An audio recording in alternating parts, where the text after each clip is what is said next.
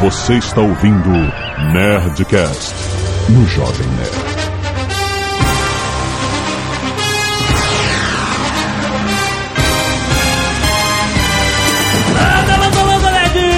Aqui é o Jantão do Jovem Nerd e eu vi Steve jogar. Aqui é o Cris Dias e na escola eu seria do time dos nerds e não dos jockeys.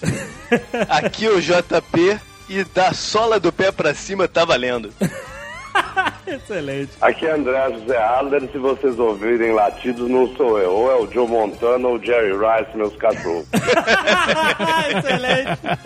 E o John Montana lança osso pro Jerry Rice? Na verdade, eles às vezes disputam.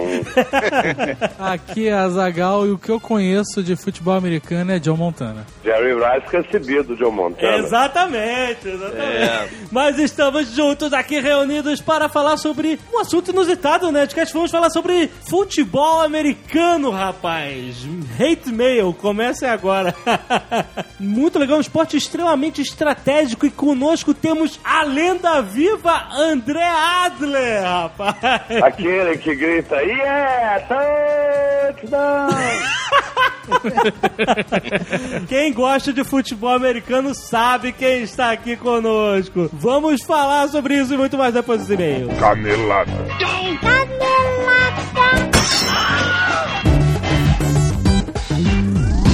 Muito bem, Zagal, vamos para mais uma semana de e-mails em Caneladas ou Nerdcast. Bom, Que que é isso? um bombom, cara. Tá ótimo. Que que é isso? Que que é isso? Tá improvisando? É, tem que criar uma parada nova, né? Senão dizem que é o nosso bordão. Tá ótimo. Vamos lá, esta semana, Zagal, Ah, temos o que pra falar para os nerds aqui nos recados? calma aí, que tá. Você lembra do bolão dos podcasts? Aham. Que, né, ia dar um, um iPod? Era um iPod?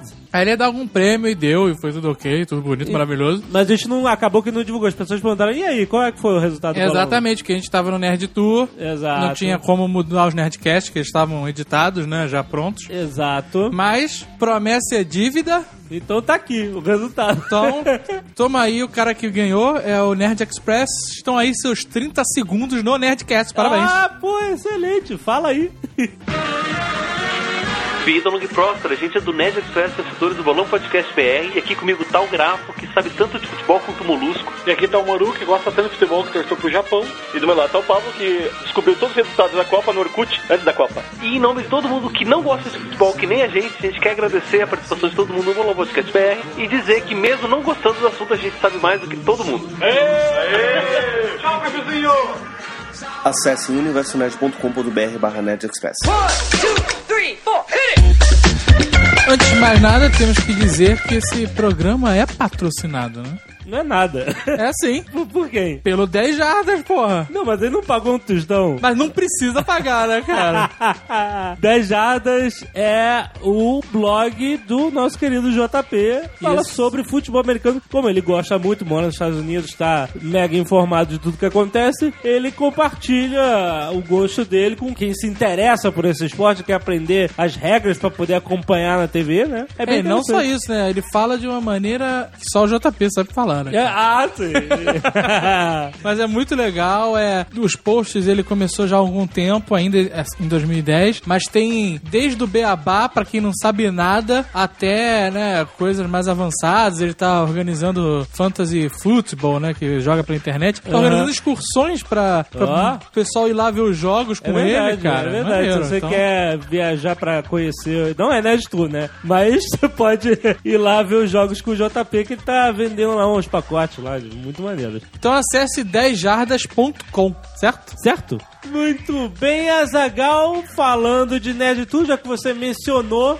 Finalmente, Finalmente, Finalmente finalmente. demos início ao processo de seleção do, da pessoa que irá ganhar o PlayStation 3 e as pessoas que irão ganhar as bugigangas. Exatamente, está valendo, os prêmios já estão aí. Como é que você faz para concorrer aos prêmios, às bundigangas que a gente trouxe da? Tour? Exatamente. As, as bungigangas a gente ficou quebrando a cabeça como é que a gente ia fazer no Facebook. É, exato. Se fosse no Twitter seria mole. A gente pediria pra vocês retweetarem alguma porra e pronto, Exato. acabou, no né? Facebook, né? Ele é mais complexo. mais complexo. Mas aí gente Eu não gosto do Facebook, vou ser sincero. Não, não, mas o Facebook é uma ferramenta extraordinária. É, acredito. sabe? Eu, eu não gosto, mas eu não gosto de um monte de coisa que deve Então- ser extraordinária de alguma forma. Ah, Vai ter um filme do Facebook agora. Pra você ver. Pra você ver, excelente. Vai ter Olha, um filme do Pirate Bay, né? Exato, também. E eles estão pedindo dinheiro pra fazer o filme. Essa foi muito boa, cara. Não, é assim, tudo bem, pedir dinheiro pra fazer o filme, ok. Mas é que ele fala assim: se você fizer um depósito de 10 dólares, ele te dá o link pra download. Porra, Tomar no cu, né? né? Não tem que botar o link lá de graça, rapaz. Tomar no cu. Mas Facebook Nerd Tour. Foco. Como é que você faz para ganhar as bugigangas? Isso. Vai ser um sorteio de uma bugiganga de cada vez. Isso. Temos lá diversos prêmios, carteira do McLovin, carteira do Bart Simpson, É. Darth Vader com cara de almôndega, essas coisas. Nós vamos fazer um festival de legendas no Facebook. Olha só! Que original. A gente pega uma foto da Nerd Tour, Isso. atribuída a um prêmio, Isso. e ah, vocês mandam as legendas. E como é que é selecionado o vencedor? Vocês vão selecionar o vencedor. Isso, você vai votar lá no joinha Exato. e a legenda com mais joinhas Exatamente. olha. leva. Um sistema, claro, que você tem que ter o Facebook pra, pra dar joinha, a gente não precisa ficar culpado por ter escolhido uma legenda escrota. Exatamente.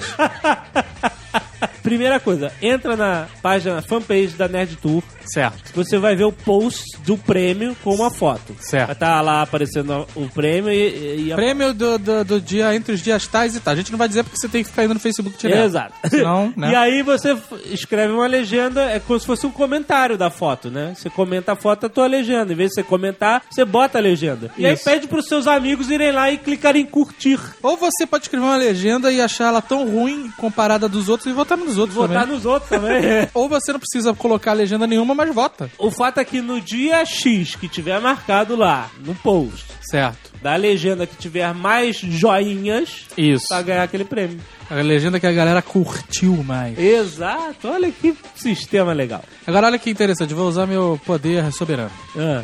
Se, por um acaso, eu ver uma legenda que eu ache legal, mas Ah. que não ganhe, eu, como soberano que sou, posso ter a vontade de dar a minha carteira do McLovin para essa legenda. Ah, excelente. Então seria um bônus. Então, às vezes, você escreveu uma legenda genial, mas que não foi tão votada ou tão curtida, eu ainda posso fazer você ganhar. Olha que beleza, muito bom. Então, Difícil de acontecer. uma, né? É, só tem uma, e é difícil de acontecer, mas vai que você realmente é muito bom. Ah, excelente. Então, vá diariamente na fanpage da Nerd Tour no Facebook pra você ir acompanhando o Festival de Legenda, pra você voltar, pra você escrever sua legenda e pra você ver quando é que vai vir o novo prêmio com a nova foto, certo? Exato. E agora, e o PlayStation 3? A porra do PlayStation 3. Esse é um prêmio mais megabox? Isso, ainda está lacrado aqui. Eu queria ter aberto pra testar, mas o Jovem Nerd não deixou. Não, mas tá lá, tá com plástico, não pode abrir. O cara tem que saber que ele ganhou novinho. Certo. Então está aqui lacrado, com plástico, com tudo que tem direito. E para você concorrer a esse PlayStation, tão sonhado PlayStation, Isso. é bem simples. Você só precisa preencher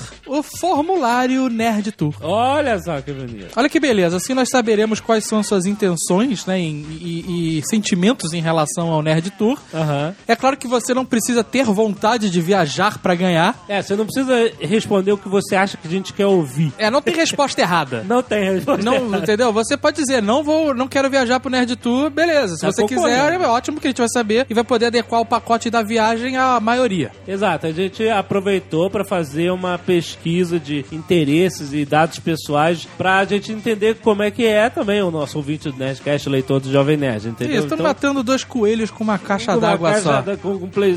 Exatamente. Playstation, Com estamos matando dois coelhos com. Playstation. Então é isso. Vai lá, preenche o formulário. Link aí no post. Preencheu, deu ok. E no dia primeiro, então você tem quatro semanas. 1 de outubro. No dia 1 de outubro, exatamente, nós sortearemos e avisaremos no Nerdcast, porque é dia 1 de outubro é uma sexta-feira, Aham. quem foi o contemplado Olha só. com PlayStation 3. E como é que a gente vai sortear? Vocês, quando respondem o formulário, ele cria uma tabela de Excel. E você vira um número. Você vira um número. Você vira exato. só uma mera estatística pra nós. Exato. Aí a gente Você não tira- tem importância, você é só um isso? número numa tabela.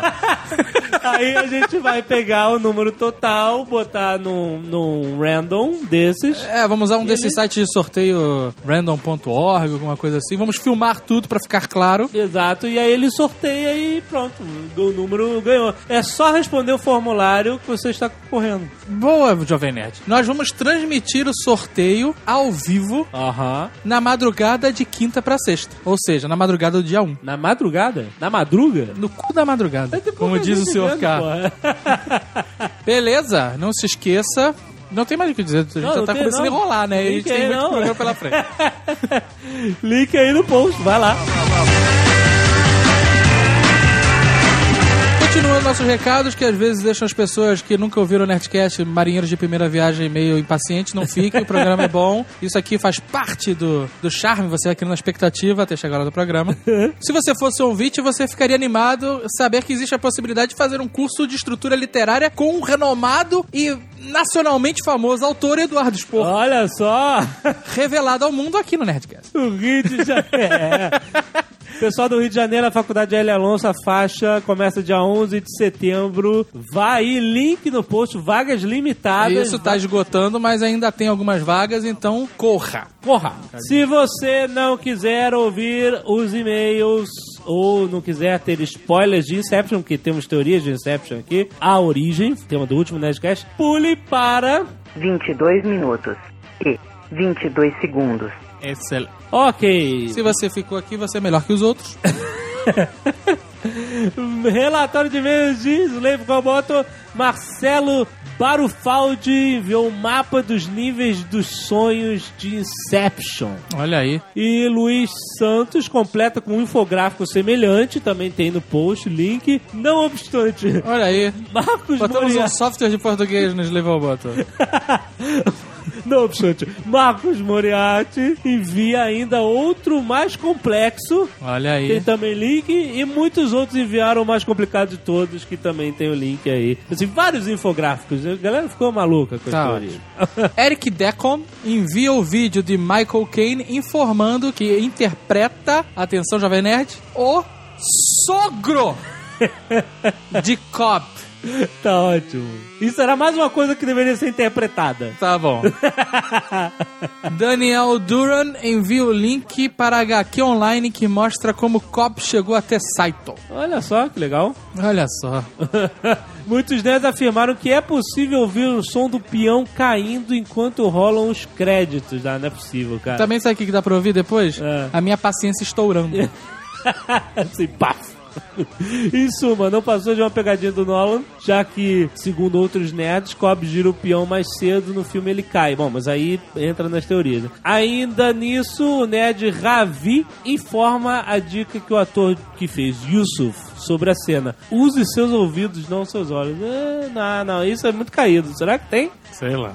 Robson Fraga afirma que a cidade do Limbo é um paraíso de fato para arquitetos, já que Ariadne, Mal e Cobb também eram. Ah, então os arquitetos sonham viver numa cidade daquelas Não, de não. prédios. É o paraíso, cara, não, sei lá, pro arquiteto, atores que interpretam arquiteto, só se for, né?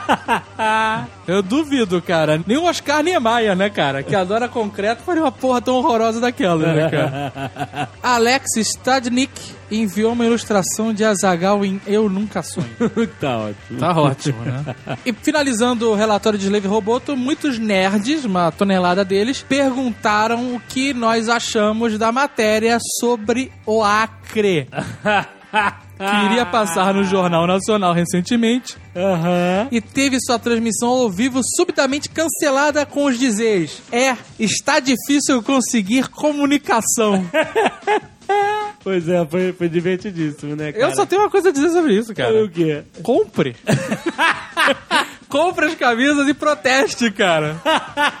Essa foi demais, cara. Demais. Sensacional. Ninguém consegue esconder a verdade. Ela tá pulando pra fora, cara. Tá, Tá, tá, tá ridículo já. Então vai lá na nerdstore.com.br e leve sua Acre 2.0. Isso. Tiago Lopes, 27 anos, técnico de manutenção elétrica, Vitória, Espírito Santo. Acredito que as cenas de ação são justificadas pelo simples fato de que as pessoas projetadas no sonho não são como um antivírus em alerta. Na parte do filme em que Cobb apresenta a cidade criada em seu sonho a Ariadne, ela começa a criar distúrbios no equilíbrio do sonho. As pessoas se voltam contra ela. A partir disso, eu pensei em uma lei que todas as camadas de sonho obedecem. Por que o arquiteto não projetou armas com poder maior de destruição um tanque de guerra ao invés de uma van de transporte e proteção deles enquanto avançavam para a segunda camada? A resposta é simples: os sonhos reagem contra qualquer ameaça à sua estabilidade na mesma proporção, ação e reação. Por isso, eles utilizam na maior parte do filme armas de pequeno porte, pois a reação do sonho contra eles seria na mesma proporção. É válido. É válido, é um pensamento válido. É, mas eu fa assim, o cara não usa um tanque de guerra porque qualquer coisa estranha à realidade do sonho,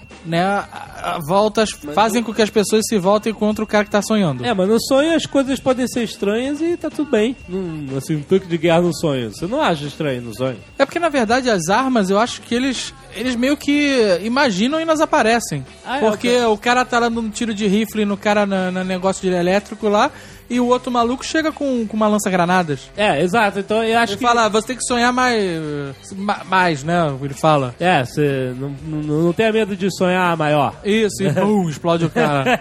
É uma e porque eles tiram equipamentos do nada, inclusive, no sonho. Os caras querem descer mais um nível, o cara do nada passa com a maleta na mão e, e desce. É, exato. E é uma coisa meio Matrix também, que ele fala assim, ó, vocês podem carregar qualquer tipo de arma, né? É, por que, que o Matrix eles não carregavam um tanque de guerra, por exemplo, pra invadir o prédio, né? Seria talvez porque chamaria muita atenção dos agentes, né? É meio que, sabe, é um, rola um paralelo aí de- desse negócio de você poder carregar quantos equipamentos você, você quiser no mundo de fantasia, mas Whatever. é uma discussão de nerd.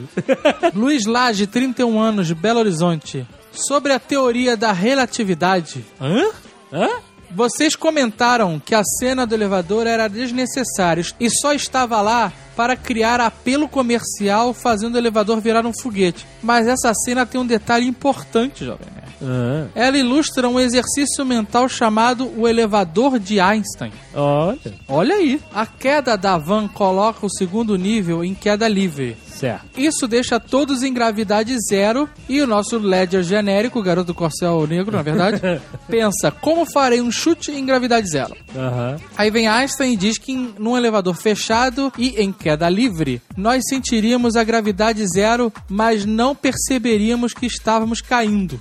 Certo. Se o mesmo elevador, no espaço em gravidade zero, começasse a acelerar numa direção, nós seríamos empurrados por uma das laterais do elevador. Certo. Esse empurrão constante faria o mesmo que a gravidade sentida na Terra. Sim. Então, o garoto do Corcel Negro, o Arthur, não inventou uma solução cinematográfica. Ele foi um MacGyver Exato. em improvisar uma aceleração pro elevador, gerando uma sensação de gravidade nos ocupantes em deslocamento, Exatamente. seguindo o conceito do próprio Einstein. Foi o que me, me faltou palavras, que, que eles não acordam com a explosão. Com a explosão eles colam no, no chão do elevador. A, a aceleração do elevador simula que eles estão com gravidade. Portanto, quando o elevador se choca contra o fundo do poço e eles deixam de estar grudados lá no, no chão do elevador, eles têm a falsa sensação, a sensação simulada de queda, porque eles estavam com- gravidade e depois eles perderam. É, Mas o é problema cara.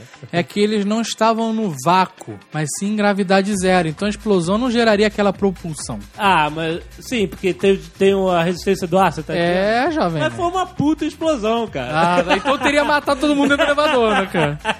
Agora essa história toda me lembrou Pernalonga, né? Por quê? Aquele desenho que tá caindo um foguete, aí quando o foguete bate no chão e dá um passo pra fora. E... tá tudo bem. Daniel Faleiro, 23 anos, sociólogo Rio de Janeiro. Realmente há tempos não tínhamos um filme tão mindfuck quanto este, mas tem informações a acrescentar. Segundo a teoria da aliança, há um final feliz. Após o limbo e tal, Cobb aparece sem aliança. O totem dele era aliança, porém ele nem percebeu, nem a gente. E o Nolan, apesar de em várias cenas mostrar a mão esquerda de Cobb, não faz questão de deixar isso tão claro. Na verdade, se era o totem dele, ele sabia, só não disse pra você, porque ele não pode contar pra ninguém. é porque no final ele tava sem a aliança, certo? sem. É, então, é, pelo que me disseram, eu não lembro, parece que sim, mas aí... Pode ser porque isso... ele destruiu a mal, Exatamente. né? E aí ele não precisa mais usar. Então isso não significa porra Não nenhuma significa porra nenhuma. Há uma teoria de um crítico de cinema americano de que o filme Inception é uma alegoria do cinema. Saito era o estúdio, Kobe o produtor, Ariadne é o roteirista, Arthur seria o diretor, Ames o ator, Youssef os efeitos especiais e Robert Fischer era o espectador. What the fuck? Caraca, tá bom, né, cara? Cada um vê o que quer mesmo. Marcos Botelho, 31 anos, professor de teologia. Olha aí. Ah. Todos estão discutindo se a vida real, entre aspas, do filme é um sonho ou realidade. Mas não perceberam a grande analogia que, na verdade, tudo que chamamos de vida real é o sonho. E morrer, na verdade, é acordar da camada mais básica de todos os sonhos. Ah, e sim, isso é, um- isso é uma parada, né, espiritual. Já que ele é um professor de teologia, né, está no meio dele. Ele explica: o que chamamos de céu ou inferno é o que eu acredito ser a realidade. E todos estão dormindo como a oportunidade de ser germinado uma ideia que vai mudar o rumo de cada um. É como a Matrix, mas diferente do filme Matrix. O sonho é uma chance de redenção e não uma prisão. Aham. Aham. Segundo Stallone. Evangelho segundo Stallone. Alguns pontos para se pensar dessa ideia. Chamamos o céu ou inferno de eterno porque sempre aqui na vida real, o primeiro sonho, passa muito mais demorado do que lá. Por isso temos a impressão de que tudo do outro lado da vida é eterno. Ah, Na verdade, ou não. não tem como se afirmar isso, né? Na queda do Éden, o homem, ao invés de ir para o inferno, caiu em um sonho, a vida. Aham. E se não resolver sua situação, volta pro inferno. O Éden. Ou o limbo. Não, tô brincando. O grande arquiteto, Deus, projetou a vida, sonho, para que a ideia de salvação, fazer o bem e amar, seja inserida em cada um. Isso é legal, filosoficamente muito legal. Mesmo cada ser humano tendo relatos e vídeos de sua infância e nascimento, só lembramos de estar vivos quando tudo já se formou em nós. Já estamos grandes. É como se você não lembrasse como entrou no sonho. Sim, esse não. Olha só! Ah, que bonito. eu tô em sintonia aqui com o cara. E a morte é o único jeito de sairmos desse sonho. Sim, mas no seu devido tempo. Por favor, Sim, não né? inventem de querer sair do sonho antes.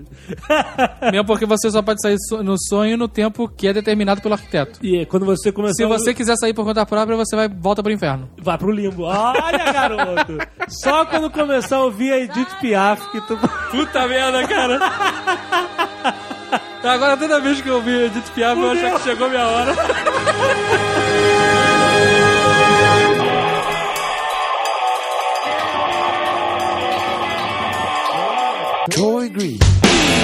André Adler, quem gosta de futebol americano no Brasil sabe quem é você, porque você começou a carreira de locutor esportivo na ESPN em 92 e você fez o futebol americano ser conhecido no Brasil, não foi? Bom, eu, eu tinha a oportunidade de narrar o futebol americano. Agora, eu fui descobrindo ele, me apaixonando e sempre fiquei apontando para os telespectadores todos os detalhes que fazem que seja um esporte extremamente interessante e muito divertido. E aquele esporte que quanto mais você sabe, mais você ainda pode descobrir. Eu, eu aprendo futebol americano, estou brincando de uma maneira ou de outra com isso há 18 anos e cada vez eu descubro mais uma filigrana.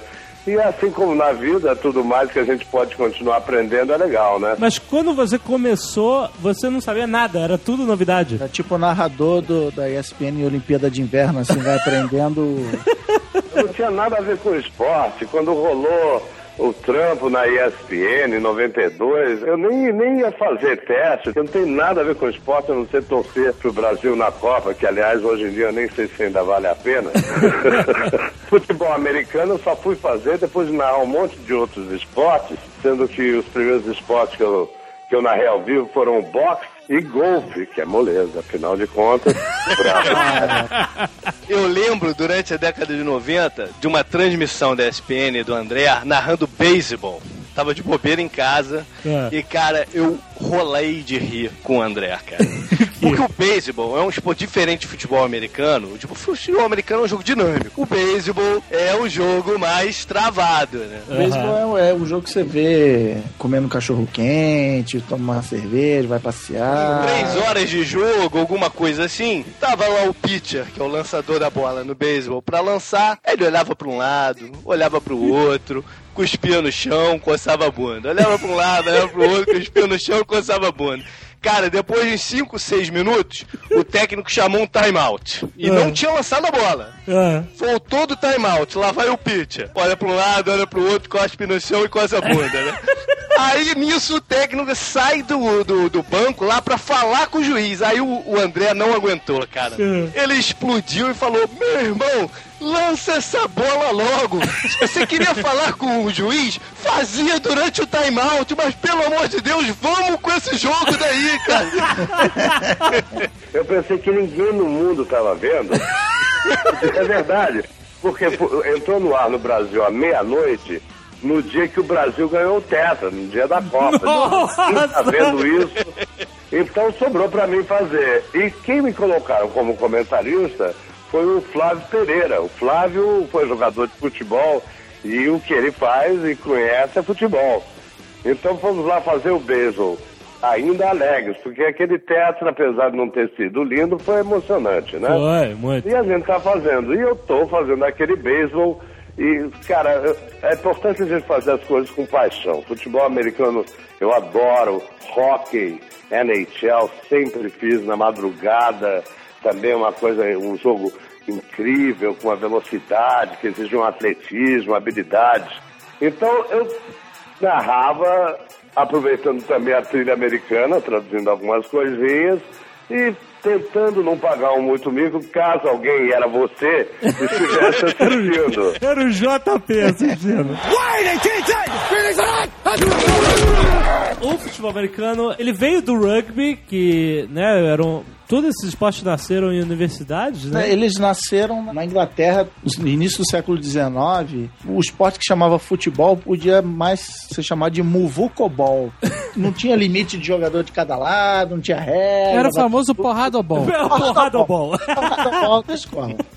Pelo mundo, a galera foi criando regras. Na época não tinha internet, né? Pra você entrar no site lá e ver uma nova regra na Inglaterra, agora é essa. Você tinha nos Estados Unidos o futebol chutado e o futebol de carregar a bola. E aí uma universidade dizia, não, você joga errado, é assim que joga tal. Então, enquanto na Inglaterra estavam inventando rugby, nos Estados Unidos estavam inventando futebol americano. Diz a lenda que estava nevando e alguém queria jogar e pegou a bola e correu com ela na mão. Aí nasceu o rugby. Isso é uma lenda, mas eu já ouvi isso várias vezes.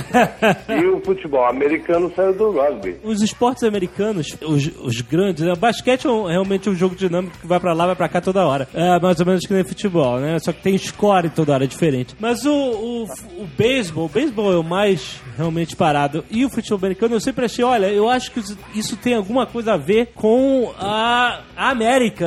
Você tá lá e você tá com a cerveja na mão e as rosquinhas e você quer ver o jogo, mas você quer fazer outra coisa. Diferente de você ficar vidrado no futebol aqueles 90 minutos sem parar. Você tem toda a razão. Um- um- o, meu- o marido da minha tia aqui é, é americano, né? Aham. E é teu tio. Nos Algumas Estados Unidos. culturas conhecidos como meu tio. Não, mas ele não é. Bom, enfim, ele, eu já vim conhecer, pô, depois dos 35, eu não posso chamar ele meu tio, né, pô?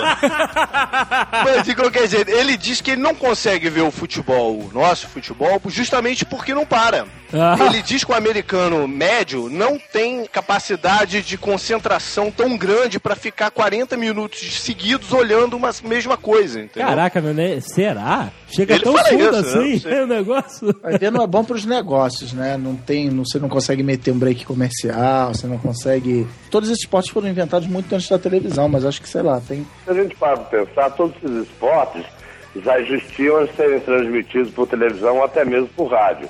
Então era uma coisa você ir para o estádio, você prestar atenção o quanto quisesse, parar de prestar atenção e conversar ou comer cachorro quente na hora que quisesse. Depois que foi passado para rádio e televisão.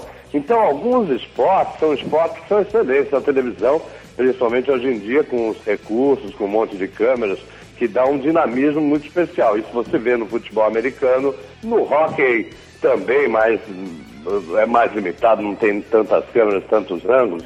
O futebol americano é o esporte mais popular em televisão, porque você tem detalhes, você, é, é é uma linguagem, né? Você tem plano geral, vai, fecha um pouco, acompanha o quarterback, corta para a câmera, terminou a jogada, vai do cara levantando, reação, técnico, são seis, oito, dez cortes até o próximo snap sempre. É Mas o que eu acho que o, o Jovem Nerd queria dizer é que no Brasil tem um pouco o conceito de que o futebol americano é parado, que sai muito pro comercial. Isso é uma crítica que eu recebo constantemente de quem não gosta de, de acompanhar o esporte. E tem a ver com televisão mesmo. Tô morando em Orlando, eu costumo ir nos jogos do UCF, que é a universidade local. E a UCF é uma universidade pequena, ela joga numa conferência pequena, enfim. Ela não tem tantos jogos assim transmitidos por televisão mais nacionalmente. E aí dá pra perceber bem nesse tipo de jogo a diferença que a televisão traz. Um jogo que não tá passando, não tá sendo transmitido, leva umas três horas. O que vai pra televisão não dura menos do que três horas e meia. Porque tem muito mais corte pra, pra comercial e, e tudo mais. Umas três, quatro temporadas atrás na NFL, eu baixava os jogos por torrent. Olha que- só. Você achava que ver jogo de ver Lost por torrent, isso aí é fichinha. Meu Deus do céu. Eu achava sempre ótimo que tivesse comercial eh, nos jogos da NFL. Já pensou tu ficar três horas e meia sem ter uma brecha pra fazer um xixi? Pense no narrador.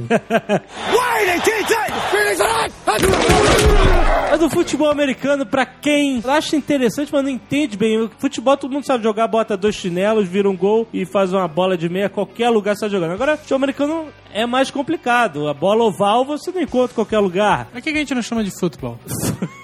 Futebol. Futebol americano nos Estados Unidos é chamado apenas de futebol. É, exato. pois é. Né? Que nem jogo americano, lá é só jogo.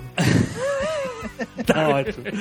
Esse ano tem 21 times jogando equipados dois campeonatos nacionais, o torneio touchdown e um novo campeonato da LBFA. 21 times jogando equipados. Está se jogando do Manaus ao Rio Grande do Sul. Porque aqui no Brasil, o que, que- o que, o menino faz? Começa a chutar bola. E se você é gordo, e se você é ruim de pernas, vai fazer o quê? Vai brincar de É quê? Não vai aí. brincar com os outros meninos. Futebol americano dá pra qualquer biotipo, dá pra qualquer um. Se você é mole, se você não é ágil e é grandão, vai lá trabalhar na barreira. É. E, e essa inclusão que faz com que pessoas que nem poderiam se considerar atletas hoje sejam novos atletas. Eu acho que isso está ajudando um bocado a pegar. Tá aí pros nerds, né, que achavam que só tinham físico e condição atleta pra jogar gamão e baralho, né? o futebol americano, eu, eu sempre considerei meio que um, um esporte, um jogo de guerra. Parece uma simulação Ah, com de guerra, né? Então você tá atacando ou você tá defendendo. Não é um ou outro. Toda a tática, se você vai lançar, se você vai correr, o Exato. esporte mais parece que uma guerra, com certeza. Você tem toda a razão, é uma guerra, é uma batalha territorial. Exato. Mas todos os esportes são Com certeza aqui no futebol americano a gente vê que é. Mais explícito, né? É, é mais explícito até no ponto que eles usam termos de guerra pra exemplificar algumas coisas do jogo, né? Por exemplo, o quarterback é chamado também de general em campo, entendeu? Então, então eles, fa- eles gostam de fazer essa correlação. Os times têm o, o seu war tactic, entendeu? Tudo é, é ligado com a guerra mesmo. É, tem a, a jogada se chama Blitzkrieg, essas coisas que. Onde faz, principalmente na América Latina, o quarterback é chamado de mariscal de campo.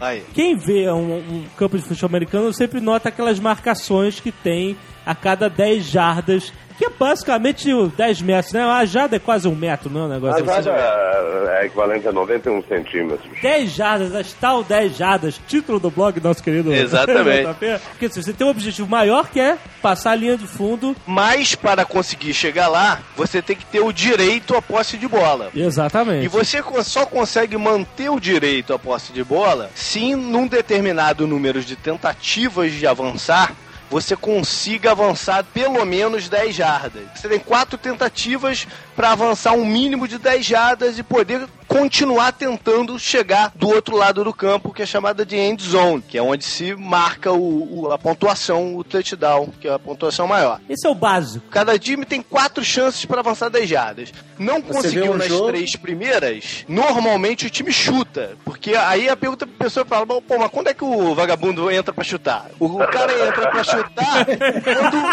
É, o, os- o vida- próprio time considera o kicker meio que um vagabundo, entendeu? Que entra de vez em quando pra dar um chutinho, pô. É um dinheiro fácil que o cara ganha. Né? É até proibido encostar nele pelas regras, é mó moleza. É, ele tem uma proteção maior mesmo. Então ele entra justamente nesse momento. Teve três tentativas para avançar 10 jardas, o time não conseguiu. Tem que lembrar o seguinte: é, eles podem tentar na quarta, né? Avançar. Às vezes o cara tá, falta uma jarda para ele conseguir é, renovar as quatro tentativas, ele vai lá e tenta, né? Exatamente. Mas o problema é o seguinte: se ele não conseguir avançar, se ele for derrubado antes ou na linha ou tal, a posse de bola passa para outro time no, no local onde a bola está. Aí vem a coisa da guerra. Você não quer entregar pro adversário nenhuma vantagem. Você não quer permitir que o cara comece a jogada dele perto do teu da tua end zone, da tua linha Exatamente. de pontuação, entendeu? Então você chuta para afastar ele no campo. É, você já tá dando a posse de bola pro cara. assim, Exatamente. você, não Você, pode quer botar e ele o mais longe E possível. a outra coisa que eu acho bastante fascinante nisso é que para tomar essas decisões leva-se sempre em conta o cronômetro, quanto tempo tem. Aham. Tem o jogo de xadrez. Então, quando você percebe os técnicos tomando essas decisões, torna-se fascinante, porque você vê quem tem a coragem, quem é irresponsável, que às vezes não é coragem. Você não sabe o que vai acontecer. Tem várias possibilidades. É quando o cara pega a bola pra chutar. Se o cara for tipo Roberto Carlos e isolar a bola fora do Se campo, ele isolar fora, é isso. começa ali do final. Depende. Tem duas situações, né? O cara chutar a bola dentro daquele Y, Isso. ali vale três pontos. Vale três pontos. Existe a outra situação que é justamente só você afastar o cara. Você Você, tá tão não tem você não condição de chutar a bola lá dentro do, do Y. É, é. Então você só vai afastar o cara o máximo possível do teu campo. Mas se é o que você falou, se o cara der uma bomba com a bola e ela sair lá do outro lado, não é bom no caso. Porque o outro time vai começar da linha de 20 jardas do campo dele. Exato. Ah, Enquanto que o tá. cara pode mirar, pode planejar jogar a bola mais em cima, que ela quique ali pelo 10, pelo 5, e o time dele consiga parar a bola ali, e você tá afastando ainda mais o cara da chance de É, pontuação. tem que né? lembrar que, pra Saquei. quem não conhece, quando o cara zola a bola pro outro time pegar, o que é o chamado punt, o outro time pega a bola e corre. E ele tem direito a correr. Ele tem a chance de ganhar espaço no campo naquele momento. É, o time que tá chutando tem que ir lá e derrubar o cara, porque o cara pode até pegar a bola, sair correndo, atravessar todo mundo e fazer o touchdown, entendeu? Isso Por acontece. isso que às vezes, mais importante do que a distância que o cara chute, o tempo que a bola fica no ar. Porque dá tempo do teu time chegue o mais longe possível pra abafar o cara que vai estar recebendo essa bola. Panther bom é aquele que, meu JP falou, bota lá no final e That's what she said. ele bota lá na esquina, na linha de uma jarda, porque se sai pela lateral, É, começa na lateral. Se o cara consegue angular ali, é fantástico, mas é difícil. é, é. Agora pergunta: o jogo só para, né? A posição no campo, a jarda, só é estabelecida quando a bola cai no chão, né? Isso aí é vôlei, você tá confundindo, é, É. vôlei.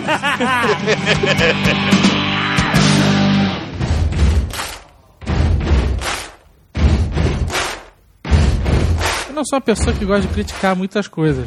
Não, não, não. Você é brasileiro? Mas o nome futebol tá me incomodando um pouco. Futebol. Porque afinal de contas, o cara que chuta a bola é, é o loser da parada. É, mas aí, aí tem o seguinte, aí a gente vai voltar no tempo de novo, né? Se- Será que na época o handball tava tomado já? Não, não, e uma coisa engraçada que eu descobri há pouco tempo. Nessa época, antes de 1900, era o contrário em termos de pontuação. O chute dentro do, do, do Y, onde quer que fosse o gol na época, é, valia 5 pontos. E você entrar com a bola pela, pela linha final, valia dois só. Ah. E ao longo do tempo, isso foi mudando o grau de importância de um com o outro, entendeu? Mas o nome do esporte continuou. Eles podiam dar um nome pra Warball, por exemplo. Warball seria legal. Mas co- complementando o que o JP falou, quando a, a importância de atravessar a end zone né, mudou, agora é, atravessar a end zone, ele não falou, vale seis pontos. Né? E, Isso. e logo após o touchdown, você ainda tem direito de chutar ali, ali na cara do gol, na cara do Pra justificar o salário do kicker. E o nome do esporte, né? É, você tem o- a oportunidade de chutar ali no Y e aí vale mais um ponto, dá os sete pontos. É o chorinho. É o A famoso ponto opção extra. de tentar penetrar outra vez na endzone é de vale dois. Exato, se você tentar penetrar na endzone novamente, é, vale dois pontos, né? Mas aí é muito difícil, eles Eles não, é muito arriscado, eles preferem chutar Eu li uma porque... estatística que a, a- americano e estatística é pra tudo, né? Eu Claro. acho que atualmente a taxa de conversão dessa tentativa de entrar novamente com a bola estava em 58 a 60%, alguma coisa assim. Ó, é até alto. Agora, uma coisa interessante, que aqui no Brasil, o pessoal que está jogando futebol americano, tenta essa conversão com uma frequência muito maior do que você pode imaginar nos Estados Unidos. Uma das razões é que você vai encontrar entre os atletas jogando futebol americano brasileiro excelentes running back, posição de corredor. Isso. E a posição onde você tem menos eficiência, estranhamente, é a posição do kicker, do chutador. A minha teoria é que quem é bom de pé não quer entrar num jogo onde ele vai dar meia dúzia de toquinhos e vai É. vai jogar uma bola, uma pelada. O Pelé não foi kicker ou chamado pra ser kicker durante uma época? Ah, cara, acho que foi lenda isso. Mas eu né? lembro dessa Porque lenda, viu? do- Pode ter sido de brincadeira, alguma coisa. Ele jogava no sido- Cosmos. Ele- Agora eu conheço aqui um, um menino, ele tá com 15 anos agora. É filho de uma, de uma mulher que trabalhou comigo na empresa que eu trabalho aqui de Orlando. E ele é um destaque aqui de uma das high schools da, de Orlando ah, como kicker. O moleque é bom, cara. O- já tem um olheiro querendo, querendo Ah. que ele faça teste para universidades locais e tudo mais. E ele vai ganhar uma bolsa de estudo para ser kicker da, da Isso é foda, cara. Não é? É. Vai for dar um chutinho de nada e Porra, fatura facu. Haja perna, cara. Haja perna e precisão pra dar aquele chute. É, tem que levar um vento em conta e tal. é No complicado. Brasil não deve ter tanto kicker porque os campos não devem ter aquele Y, né? Então o cara não sabe onde chutar. Engraçado falar do futebol americano que não só tem esses jogadores específicos pra cada posição, tem o kicker. O cara, o cara não faz mais nada, ele só chuta. O Ah, goleiro, muito por exemplo, só defende. O quarterback, ele, ele é o capitão do time, ele só vai armar jogadas e passar a bola pra alguém. O quarterback é a estrela, né? Ele é, ele é a estrela Ele é e o pegador, general né? em campo, como a gente falou, né? O técnico também eh, fala no ouvido dele lá pelo rádio hoje em dia, né? É, antigamente o quarterback tinha o poder de decidir a jogada em campo. Inclusive, ele podia até fazer casamento em campo. Exato, em campo vai. Mas da década de 90 pra cá, o quarterback simplesmente executa o que o técnico manda. Né? Aí Com raras do- exceções. do- né? do- E não só é interessante que tem essa diferença da- da- das funções específicas do jogador, mas como tem um time inteiro para, por exemplo, o time de ataque não é o mesmo Isso. time de defesa. Já, já começa Ah, por você aí. tem pelo menos, você tem pelo menos, vamos se, se a gente fosse contar os titulares, você tem pelo menos 25 titulares no teu time. Se o running back dá uma corrida grande, bem sucedida, muitas jardas, ele sai da próxima rodada que ele não aguenta mais. Então já tem que ter. Se O time tem tipo dois running backs que estão sempre jogando e um terceiro que, assim, três titulares direto. E assim vai em todas as posições. Running backs, quando o cara se destaca, ele vira rei também, né? Vira, Pô, vira, vira, artilheiro. É, sem dúvida. O cara que é um merda de qualquer maneira é o cara da defesa. Esse, né? Não, Cara, defesa isso? não, Ray não, que Lewis. isso? Ray Lewis, se se eu tenho o salário dele para um ano, nossa mãe, eu já deixo herança para os meus sobrinhos netos curtirem alto. É, tem muito time onde o maior salário é do, É, ano passado, ano passado o maior contrato dado pra pra um jogador assim de que tinha o passe livre foi pra um desses gordões da defesa que ficam lá na frente só ocupando espaço. Ele assinou um contrato de 100 milhões de dólares por seis anos, cara. Puta que pariu!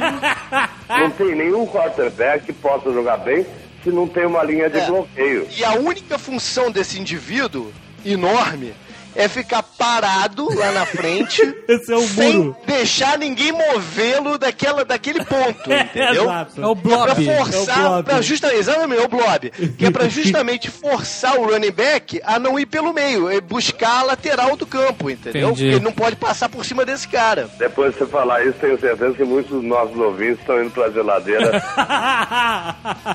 Não, eu, por exemplo, quando joguei futebol americano, Lá vem, Jô Olha aí, Soares. olha aí, Ele é o Jô revelação- Soares do Nerdcast, revelação Jovem Nerd. eu era da defesa. E eu Como vou te não? dizer, eu era. Ah, eu era da função mais irada da defesa. Era o Baby Back. eu era o sacker.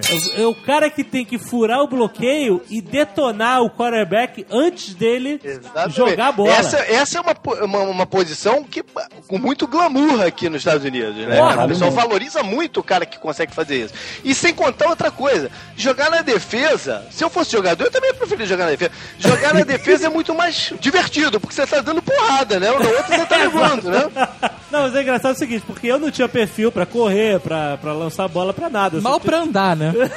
E aí, eu não tinha nem a mínima esperança de fazer um touchdown. pô. Eu era o cara da defesa, mas a, a posição de sacker uma vez me deu um presente. Eu fiz um touchdown, fiquei todo feliz, porque eu, eu consegui um fumble do, do Tá bem, quarterback. calma, eu não entendi bem que sack, sack existe, mas sack não é uma posição. Você jogava de linebacker? Ah, desculpa, sacker não é uma posição. Eu achava. É, eu. eu é, provavelmente o linebacker.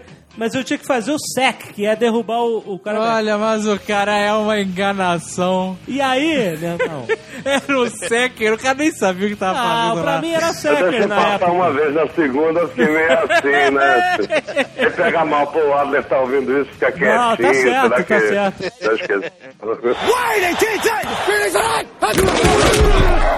Tem uma frase que é o ataque dá o show e a defesa que ganha o campeonato, né? Aham. Que os times fortes que são campeões são os que têm a defesa forte. É, o futebol É, americano é, é o claramente um manto, né? esporte onde a melhor defesa costuma ganhar do melhor ataque. Volta e meia um Super Bowl é a melhor defesa do campeonato contra o melhor ataque e a melhor defesa costuma levar. Então, deixa eu perguntar uma coisa que eu nunca soube. Não, não, mas eu quero saber do teu touchdown. O meu touchdown? Você era Secker, e aí? não, não era, não, era o. Aconteceu o fumble, que é a bola no chão, então vale pra qualquer pessoa. Então eu peguei a bola e você fiz Saiu. Run Forest. Run Force, total. Cara, que beleza. Que jogo de perebas que devia ser isso, Não. cara. Quando toda vez que eu vi um jogador de defesa correndo, conseguindo fazer um touchdown, não são muitos que fazem e também depois não fazem por muitos anos, se é que voltam a fazer. É interessante você ver duas coisas. Uma expressão de felicidade e outra parece que eles vão morrer, né? Porque ficam completamente Mas, pô, tinha lá um- uns moleques lá chamado filé. Filé era sinistro, filho. ninguém pegava o filé, cara. Que time você jogava na praia? Cara, eu não, eu não lembro qual era o time, porque Mas foi- que historinha! É que era. era ali no posto 2 do Copacabana. Não tinha liga, não tinha porra nenhuma. Era um monte de gente que chegava lá e começava a jogar. Era Copa Hookers que tu jogava. Caça help. Uma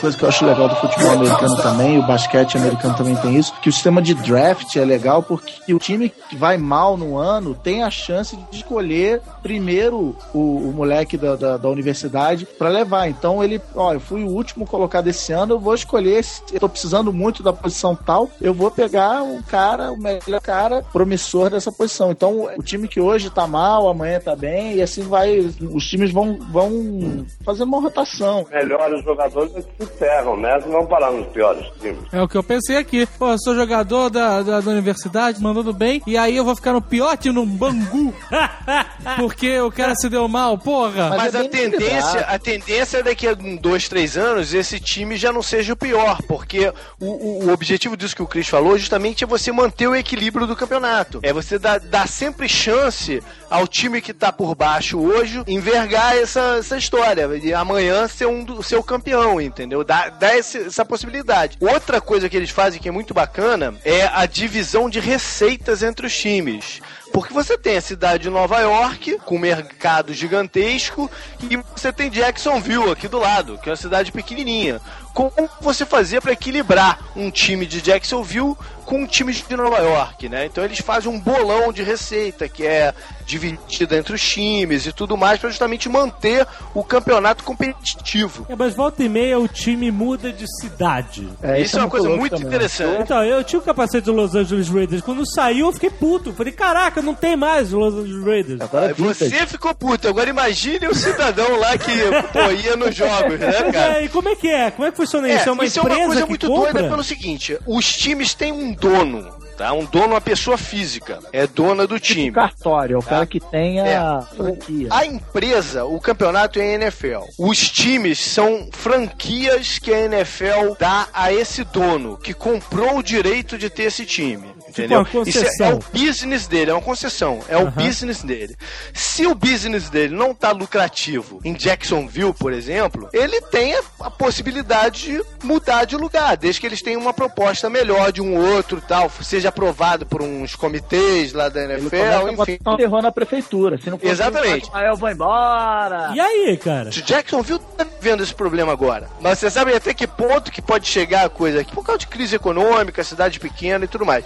Uma das possibilidades que ele tem de se mover é sair de lá e ir pra Londres, cara. Isso tá quê? quase que. É, isso tá em estudo já, eles se mudarem pra Londres, cara. Ainda tem uma mas a- certa resistência por distância e tudo mais, mas em pouco Mas a tempo maior, pode ser a maior bilheteria da história da NFL é no México, o estádio Azteca, e a segunda maior é no estádio de Wembley, que eles fazem os jogos internacionais e ganham grana até dos. Meu Deus do céu. Mas esses jogos é, remotos dão dinheiro porque acontecem uma vez na vida, outra na morte, né? Mas às vezes acontece do cara mudar mesmo. Tem até um caso que, pô, ficou notório aqui, que foi era um time que existia em Baltimore, que se chamava Colts, que hoje em dia está em Indianápolis, que foi pro Super Bowl esse ano, Indianapolis Colts. Era um time extremamente tradicional lá em Baltimore.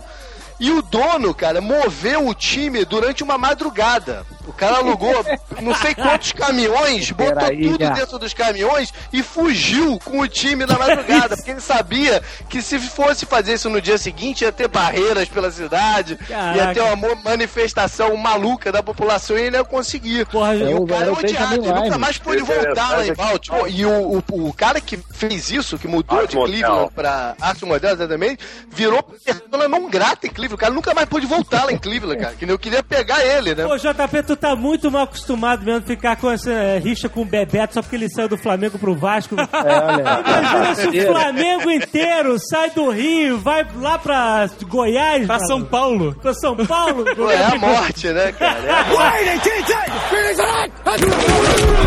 O Super Bowl. O Super Bowl, assim, os nerds que nos ouvem conhecem mais o Super Bowl porque é a época em que aparecem todos os trailers dos filmes de ação do ano, os blockbusters, porque justamente o Super Bowl é um evento de maior audiência todo ano na TV americana e onde nascem as grandes campanhas publicitárias, onde são veiculadas as grandes campanhas publicitárias do ano. Então, sempre que eh, tem, rola o Super Bowl, rola um festival também de anúncios de filmes, de games e. e É, é o minuto mais caro da televisão, né? De, de propaganda. Especialmente no, no primeiro e segundo quarto do jogo, depois até dá uma queda. E sabe por quê? Porque durante o domingo do Super Bowl, o americano começa a fazer festa e a beber desde de manhã, né? Então eles acham que do meio pro final do jogo já tá todo mundo bêbado. E não tava prestando atenção em porra nenhuma. Então o, o cara é no começo, né? Isso também é uma outra coisa. Se você parar pra pensar, raramente o Super Bowl é o melhor jogo da temporada. Às vezes é muito bom. É verdade. Bom. Às vezes o Super Bowl é péssimo, é um jogo chatíssimo, um jogo ruim. Quando o jogo é chato demais, o torcedor do time que já era, não acho que vai desligar, mas não vai prestar muita atenção, menos ainda em comercial, que o intervalo comercial vai ser usado para ficar xingando o time. é, o Super Bowl ele é um pouco diferente da final de Campeonato Brasileiro, até de Copa do Mundo, porque Ele é completamente diferente, Não, cara. não. O formato do campeonato. Porque não é a final do campeonato, não. É porque a, a NFL é dividida em duas ligas, né? A leste e a Ah, oeste. não, mas não é É, não, não, mais ou menos, mais ou menos. É o seguinte, o Super Bowl tem origem lá atrás, quando se juntaram duas ligas que eram independentes, que era a National Football League Isso. e a American Football League. Isso. Essas ligas se, se juntaram num campeonato só, com o nome de NFL. Mas eles mantiveram a fórmula do campeonato, ele, ele meio que correndo paralelamente com- em conferências, NFC e AFC. O Super Bowl é a final de um contra o outro. É, então, o Tá? campeão de uma conferência, confederação, conferência, e o campeão da outra se enfrentavam no Super Bowl. Então, mas aqueles times, eles não se enfrentavam durante o campeonato. Até É, se agora- enfrentam. Agora se enfrentam. Se enfrentam. Ah, tá. Hoje, quando forma o schedule, cada time joga 16 partidas na temporada regular, quatro delas são contra times da outra conferência. O Super Bowl tem algumas curiosidades, né, cara? É o dia do ano que mais se vende pipoca e cerveja. Ah, claro. O dia seguinte ao Super Bowl é o dia que é, o maior número de pessoas ligam pro trabalho pra dizer que estão doentes e não vão. e é o dia que mais se vende analgésico contra a ressaca. É o dia seguinte Super Bowl. Tem uma parada que é tradicional, pelo menos era, ou pelo menos aconteceu uma vez e foi na vez que eu vi. E você achou que é tradicional? É, por isso que eu tô. Que é o banho lá do balde de Gatorade. Né? Ah, é. O Gatorade é uma história inusitada, né? Do Gatorade é bem americano. bacana. O Gatorade foi inventado pra ajudar um time de futebol americano, né? Universitário, a Universidade da Flórida. O apelido da, fl- do time é o- são os Gators. É Florida Ah. Gators. Na década de 60, um treinador do, do, do Florida Gators tava, pô, puto porque os jogadores, durante os treinamentos antes do campeonato, que aconteciam no verão, não estavam aguentando treinar por causa do calor. Vocês estiveram aqui esse, Porra.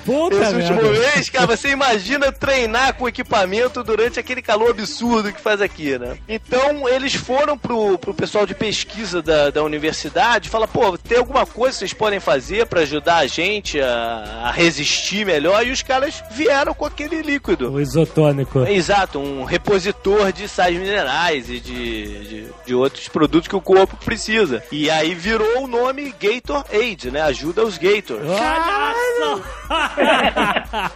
Mas a, a palavra AIDS, né, de ajuda A e D, né, ela foi modificada quando criaram a marca, É, pra- né? Exatamente, pra ficar mais sonoro, É. Melhor. como Virou uma Lemonade. palavra Ah, só, Gatorade, né? Gatorade, mas é Gatorade, né? Pô, irado, cara. Irado, né? Que nem band-aid.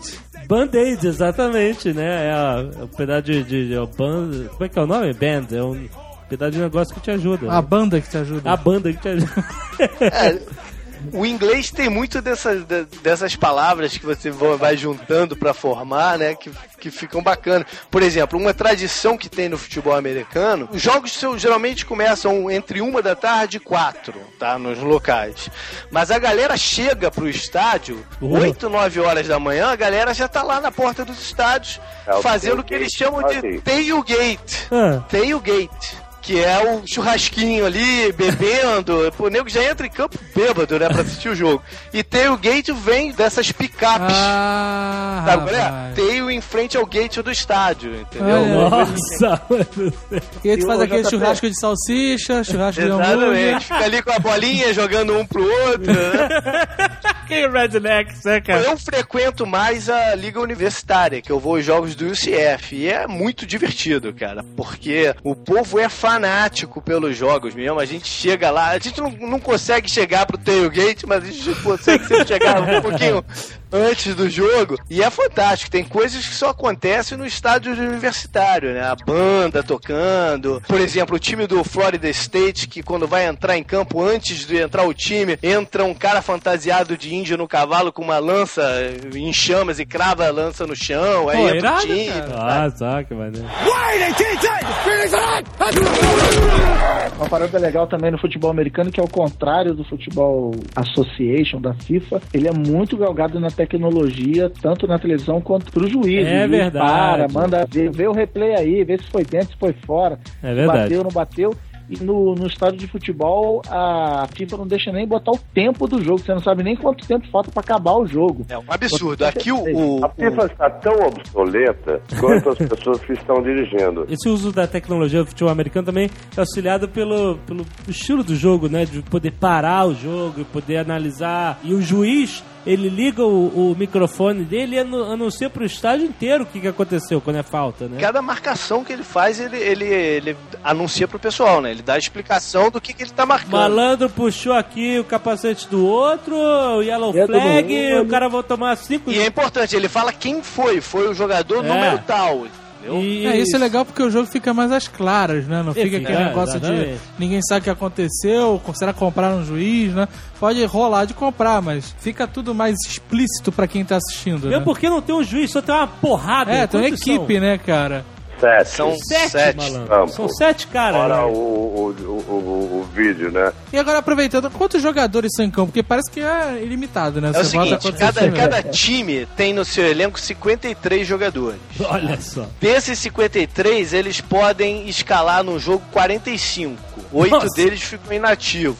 Aham. E aí você tem os 11 titulares de ataque, os 11 titulares de defesa, os caras que são chamados especialistas, que são os chutadores, os retornadores, enfim, uns outros malandros assim, e os reservas todos do time, né? Mas quantos estão em jogam assim? Em ó? campo, ah, em cada momento tem 11. Ah, tá. Tem 11 de um lado contra 11 do outro. Beleza, Se por acaso existe até umas faltas que é justamente vai fazer uma substituição e o outro que tinha que sair demora pra sair, tem 12 jogadores em campo e isso é falta, entendeu? Aham. A cada a cada jogada você tem 11 de um lado e 11 do outro. As pessoas normalmente, por ver que o futebol americano é um esporte de muito contato, de o cara pular e derrubar o outro, nego fica assim, ah, faz aquela piada. Quando é que é a falta do futebol americano? Quando o cara morre? Futebol É, é americano, a- verdade. até a falta é muito mais marcada do que, do que no futebol comum. Até pra proteger os caras e eles não se É. machucarem, várias coisas são, são O que, que é falta proteger. no futebol americano, por exemplo? É, tem muita coisa que é falta, né? Uma Você tem falta suas comum? limitações de, de, de como você pode atingir o adversário ou não.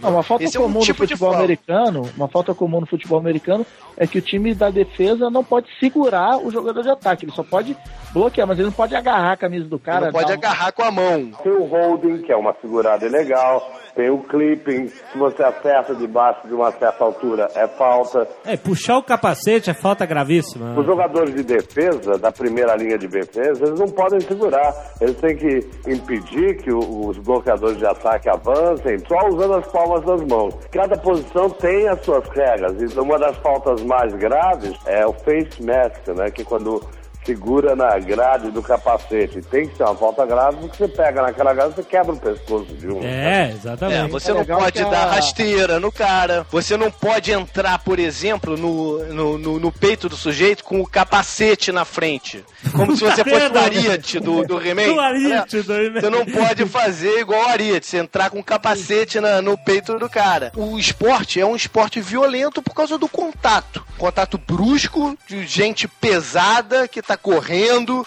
Então se torna violento, mas é um esporte limpo, porque tem essas regras para prevenir o uso de uma força excessiva, né? Até esse ano, se o jogador estava com a bola correndo ou coisa assim e perdia o capacete durante o jogo, ele podia complementar, terminar a jogada. Hoje em dia, caiu o capacete e parou a jogada ali na hora. Aham. É, às vezes a gente vê o capacete voando. Isso é uma coisa engraçada, porque o capacete tem que ficar preso, né, cara? Tem uma presilha aqui pra prender o É, capacete exato. do cara. Mas tem muito jogador, especialmente de defesa, que não prende o negócio. Por quê? Porque o futebol americano, quando a câmera vem e mostra o cara, o cara tá de capacete, o cara não é reconhecido. Então ele deixa solto pra vir um impacto, a- a- o capacete voar e a câmera focalizar a cara dele. Ele apareceu. ele né, cara? aparecer, exatamente. E tem também um negócio legal que no futebol não tem, que o cara pode declinar da falta. Ele vê assim, tipo teve na Copa do Mundo, o zagueiro do Uruguai espalmou a bola em cima da linha, foi pênalti, o goleiro tirou o pênalti. No futebol americano ele podia dizer, não, dá o gol, não faz mal. Se, se a falta vai favorecer o cara que fez a falta, o time fala, não, deixa correr, porque vai, não, isso aí vai mais me atrapalhar do que me ajudar. Então o técnico e o capitão podem dizer, não, eu aceito a falta ou eu não aceito a falta. Eu acho que às vezes o juiz até você fala, não, falta declinado que foi gol, se eu marcar a falta não vai ser, não vai ser touchdown. Então, acho que o juiz às vezes até automaticamente... Isso é a famosa lei da vantagem. É, fica à vontade.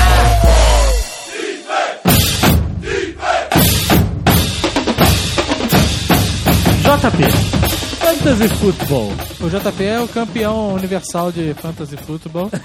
Cara, eu jogo Fantasy Football há muito tempo. O que, que é? Fantasy Football é um jogo pra nerd, cara. Ah, É um jogo que você faz pelo computador.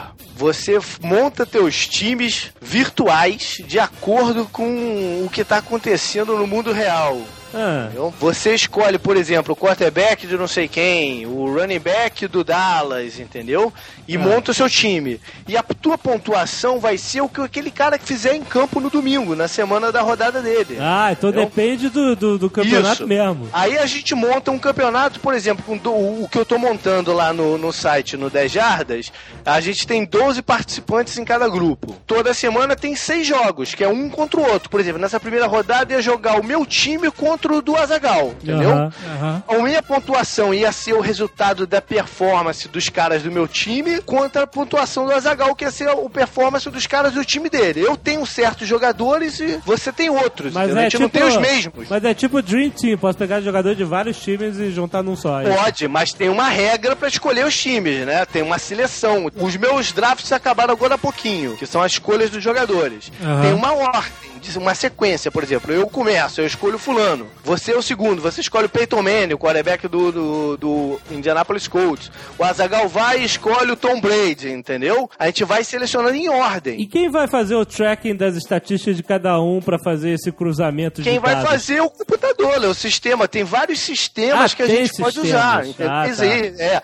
a NFL.com tem o dela, a ESPN.com tem o dela. A gente tá usando lá no 10 Jardas o da Yahoo, que é muito legal, que é bem ágil e tudo mais. E é um barato o jogo, porque você acaba assistindo as partidas no domingo, as partidas de futebol que eu já menciono no domingo, com um olho nas estatísticas de quem é que fez o touchdown aqui, quem é ali, entendeu? Aí Aham. você fala, caraca, esse, esse cara tava jogando contra o meu time, entendeu? Aham, E você começa a secar o cara. É uma experiência muito bacana de jogar. E ano passado, bicho, eles estimam é que 40 milhões de americanos jogaram alguma forma de fantasy football. Meu cara. Deus do céu. É raça de gente pra caceta. Mas vai, agora se o cara quiser jogar contigo, não rola mais, porque já... É, já tá fechado. Eu formei oito grupos e a gente já completou os oito grupos, né? Mas aí tu já ganhou alguma coisa com isso? Cara, eu ganhei um prestígio, orgulho, né? Eu tenho uma tacinha no meu perfil lá da Yahoo e tal.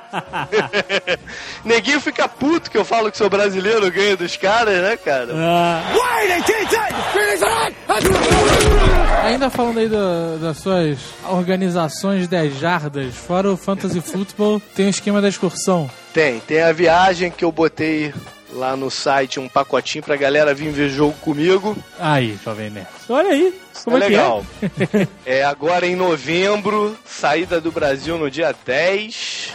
Caraca. Fica uma semana aqui. A gente vai ver dois jogos da NFL. Um na quinta-feira, logo no dia que chega, em Atlanta. Que é o jogo do Atlanta Falcons contra o Baltimore Ravens. Que são dois times que vão vir muito forte esse ano. Aí, na sexta-feira, o pessoal vem pra Orlando. Fica aqui um dia fazendo compras e tal. O Outlet, esse, esse é o dia do Outlet. Um outletzinho.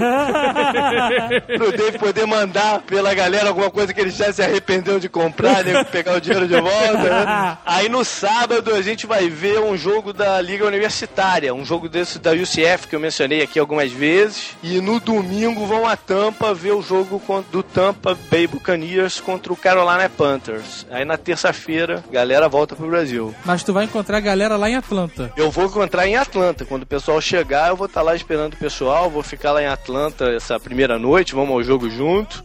Nós vamos todos os jogos juntos. Porra, irado, cara. Ah, Irado. muito bom. Vai levar a galera no Opa? No Opa, no Opa, no, não sei se no Opa. Tem quatro jantares incluídos. Estamos vendo aí onde é que é Pô, melhor levar. irado, cara. Três deles eu quero levar onde tem eh, os esportes bars. Aham. que mostram os jogos. Por exemplo, sábado à noite vai ter jogo de universitário rolando direto. Domingo à noite tem o jogo mais tradicional da semana. E na segunda-feira à noite tem o jogo que fecha a rodada. Então esses três jogos a gente vai ver junto também em algum restaurante, em algum bar. Porra, irado, cara. O pacotinho tá legal, tá num preço legal. Muito bom. Mas a questão que tá pegando só porque o pessoal tem me dito é a questão do tempo, né? Que tá meio em cima.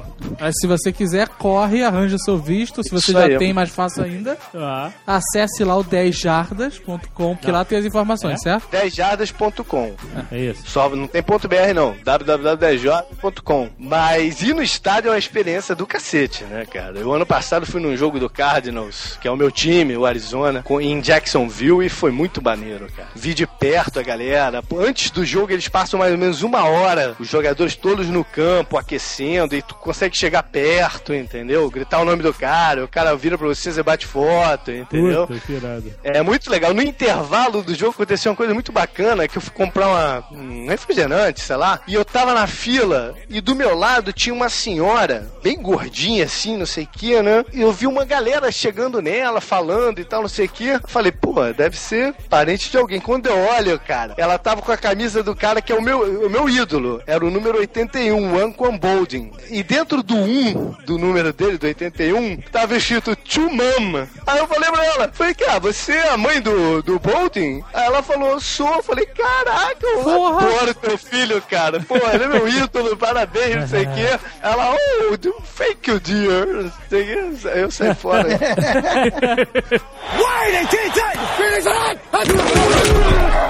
JP, faz seu jabá aí do 10 jardas. Pra você curtir o futebol americano de verdade, o- você tem que entender o que tá acontecendo em campo. Foi o que o Adler falou, né? Que quanto mais você conhece as Quanto regras. mais você conhece, mais você curte o negócio. Tudo tem um porquê, cara. Tem 11 de cada lado. Cada movimentação que os caras fazem tem um significado. O cara foi ali, deu dois passos pro lado direito, que foi planejado, o cara dá dois passos pro lado direito. Então, quando você consegue entender o porquê as coisas estão acontecendo, o jogo ganha muito mais graça. Então, a minha ideia quando montou o site foi mais ou menos essa. Eu quero ajudar as pessoas a curtirem o jogo. Primeiro comecei com o básico da coisa, né, Pra quem não tinha noção nenhuma, e agora pegando uma jogada específica, dissecando ela, mostrando por que, que um cara foi pro lado, por que, que o cara foi pro outro, com um vídeo, com um esquema e tal. A minha ideia é ajudar a pessoa a curtir esse próximo campeonato em, em diante, entendeu? Aham. O campeonato vai começar agora, dia 9 de setembro. Excelente, pô. Então, na verdade, ele vai se tornar um super manual de futebol americano para brasileiro. Tá chegando lá, tá chegando lá. Adler, muito obrigado por ter participado. Ah, microfone é seu. Eu tô achando o papo ótimo, tô achando vocês ótimos e o assunto também. Eu agradeço a vocês a oportunidade de estar no Nerdcast e dizer pessoal que esse ano eu tô organizando, sou diretor com muito orgulho do torneio Touchdown. O torneio estreou no último fim de semana lá em, no Espírito Santo. E o Vila Velha Tritões levou a melhor sobre o Vasco da Gama num jogo que tinha 1.750 espectadores. Foi um recorde do Ué, estádio. Vasco vai ser vice nesse campeonato aí.